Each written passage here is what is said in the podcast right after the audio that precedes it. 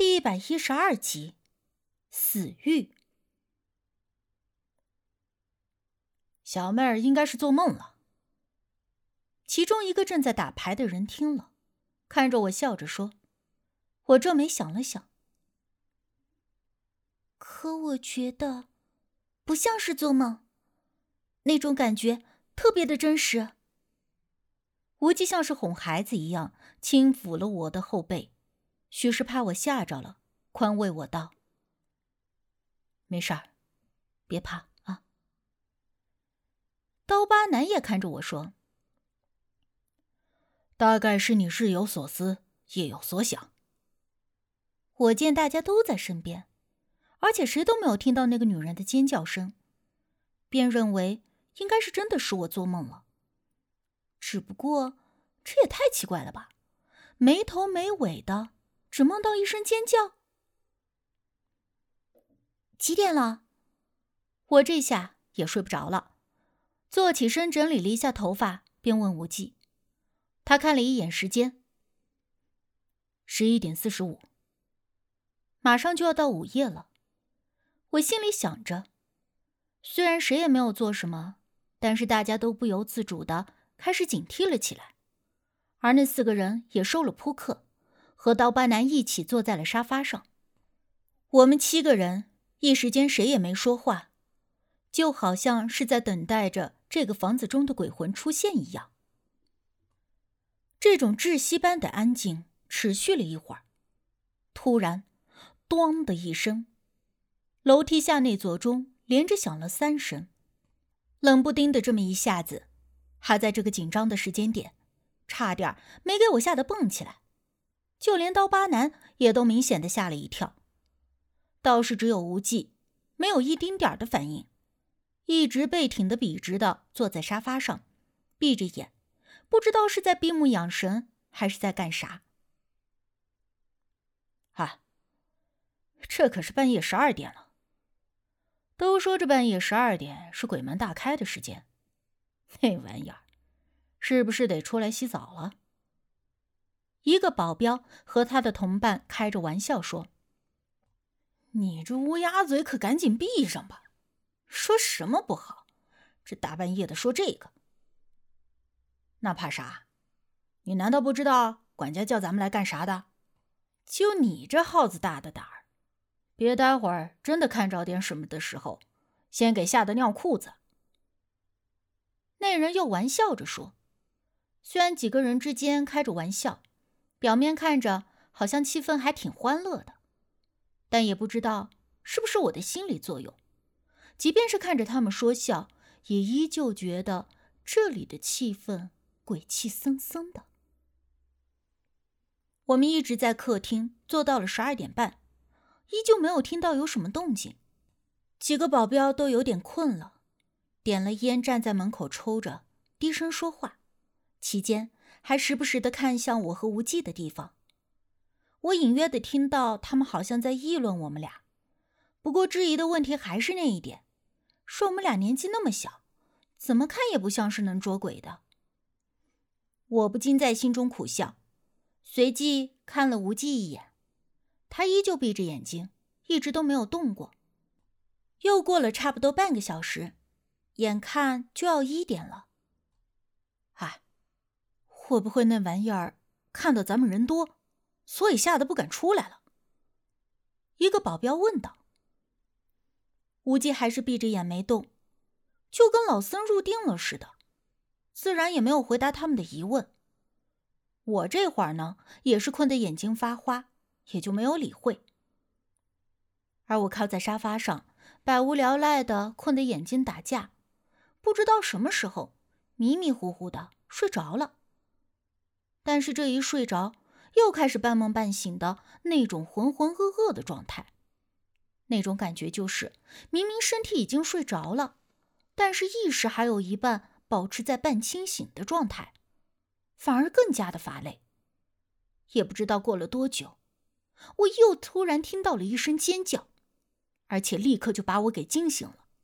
这一次我非常的肯定，那绝对不是梦。无忌，我。我刚想对无忌说，却见他已经站起了身，准备上楼的样子。听到我说话，他才脚步一顿的看向我。我又听到那个女人的尖叫了。我一说完，无忌就颔首。我看到了。他这话一出，我还没等问怎么回事儿，几个保镖和刀疤男听到我俩的对话，都惊愕的问：“啊，看到什么了？”无忌也没有理会他们，直接就往楼上去。我立刻起身跟了上去。后来我们走到了一间房门口，停了下来。还没有开门呢，我就感觉到了一股子微凉的寒气在周围，然后试探着伸手摸向这房门。可是还没有等我出到房门，无忌就把我的手按住了，“别碰，你等在这里。”话说着，他打开了门，径直就走了进去。这房门一打开，那股子寒气就更重了。刀疤男和刚才那个爱开玩笑的保镖也走了过来，那人刚一靠近，就缩了缩脖子，说道：“奇怪。”这间屋子怎么这么冷？难不成开窗了？这不是冷空气，是阴气。阴气。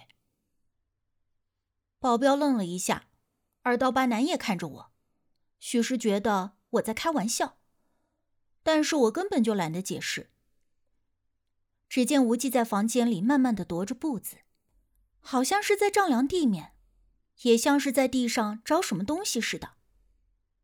过了有一会儿，他抬眼就看向门口的刀疤男，找两个人，把这个地方挖开。刀疤男先是愣了一下，然后才问道：“挖开？这是二楼，要是挖开就漏了。”无忌有些不耐烦的眉心微蹙了一下。如果要解决这件事，就要把这里挖开。刀疤男显得很为难，说：“挖开吧，也不是不行，但是这房子是他们家老爷很重视的，而且还是新房子，如果要挖开，也必须要经过他们家老爷的同意。可是让老爷同意的话，那总得有个理由才说得过去。”无忌只说了一句话：“这里面有东西。”后来刀疤男就说：“去打个电话问问。”过了几分钟，便回来了，带了三个保镖一块上来。几个人手中都拎着工具，拎着大锤子，还有一种切割似的工具之类的。显然这是得到允许了。刀疤男又问无忌要挖多深，无忌直接来了一句：“挖到找到那东西为止。”几个保镖奉命过来受无忌的差遣，反正也不是自己的房子。立刻就大刀阔斧的动起手来。不过说是挖，其实也不用多费劲。二楼这房间的地面都铺了地板，而地板下面是一层混合了沙子的水泥地面。因为需要地热管道的散热，所以水泥地面的含沙量很高。轻轻一锤子下去，就能砸一个小坑。没一会儿，就把这地面挖了一个坑，已经看到了地面中的管道。如果继续下去，保不准就要漏了。而就在这时，无忌忽然说了一句：“停！”我和他一直站在旁边看着。无忌这会儿走上前去，在一层灰土中用手扒拉了几下，从里面拿出了一个东西。见状，我们也都立刻的凑过去看看是什么东西。而这近前一看，不禁在意料之外。无忌手中拿着的是一块死玉，而且那个死玉的形状就像是一个人形，小小的，只有一根手指头的粗细大小。这是什么？刀疤男和保镖都奇怪的问着无忌：“这是沙子里不小心混入的鹅卵石吧？”一个保镖看着猜测道：“在沙土中一般都会有鹅卵石。”表面相对的较为圆润光滑，确实和这死玉有些相像。但是这东西我一眼就看出是死玉，并且确定不是混进了沙子中的石块那么简单，而是应该有人故意放在这里的。先不要说这死玉不会存在这沙土里，只说这死玉的形状跟人的形状太过类似，而且这栋别墅还闹鬼，这么多的事儿联合在一起看，根本就不可能是巧合那么简单。但是这死玉为什么会埋在这里？而且究竟是有什么作用呢？我实在是好奇的不得了。无忌拿着那块死玉翻看了一下，随即让我用手摸一摸，看看是否有什么异样。我直接拿在了手里，而一放在我手上，顿时有一股子寒凉，好像瞬间钻进了我的掌心里似的，非常的不舒服。这里面封着东西。我立刻非常肯定的说。无忌也点了点头。的确，而且。还是很阴毒的东西。刀疤男立刻问我：“你说这里面封着东西是什么意思？”一时之间，我也不知道该怎么跟他解释。而且看他这样子，根本就是个无神论者。就算我说了，他恐怕也不会信吧。